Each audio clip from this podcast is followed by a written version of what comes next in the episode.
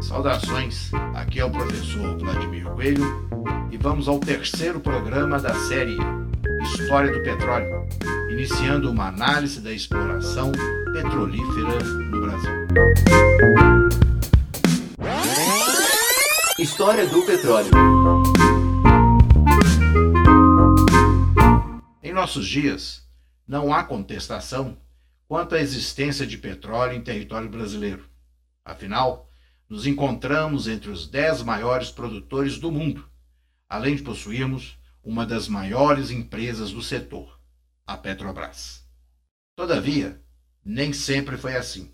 E durante muitos anos, a existência de petróleo em território nacional foi negada, inclusive a partir de estudos pseudocientíficos efetivados nas primeiras décadas do século XX por geólogos contratados pelo cartel das Sete Irmãs.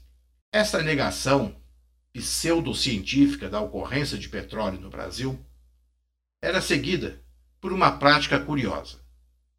Os terrenos pesquisados eram imediatamente apropriados por empresas do cartel, com destaque para a estadunidense Standard Oil, impedindo qualquer outro tipo de pesquisa e exploração por interessados nacionais, mesmo com a verificação de afloramento do mineral.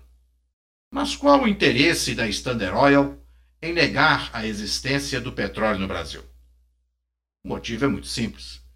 No início do século XX, a empresa encontrava-se na condição de principal produtora de petróleo do mundo, ditando desta forma a quantidade e daí o preço, evitando por isso mesmo o surgimento de eventuais concorrentes e, ao mesmo tempo, garantindo áreas para exploração futura.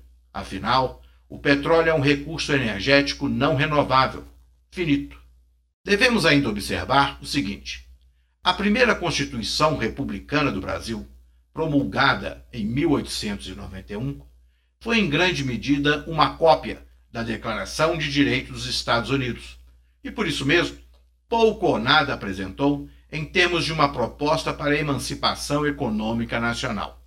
Revelava aquele documento uma expectativa das classes dominantes nacionais em transformar o Brasil a partir do modelo estadunidense, esquecendo, todavia, a nossa condição histórica, completamente diferente daquele país.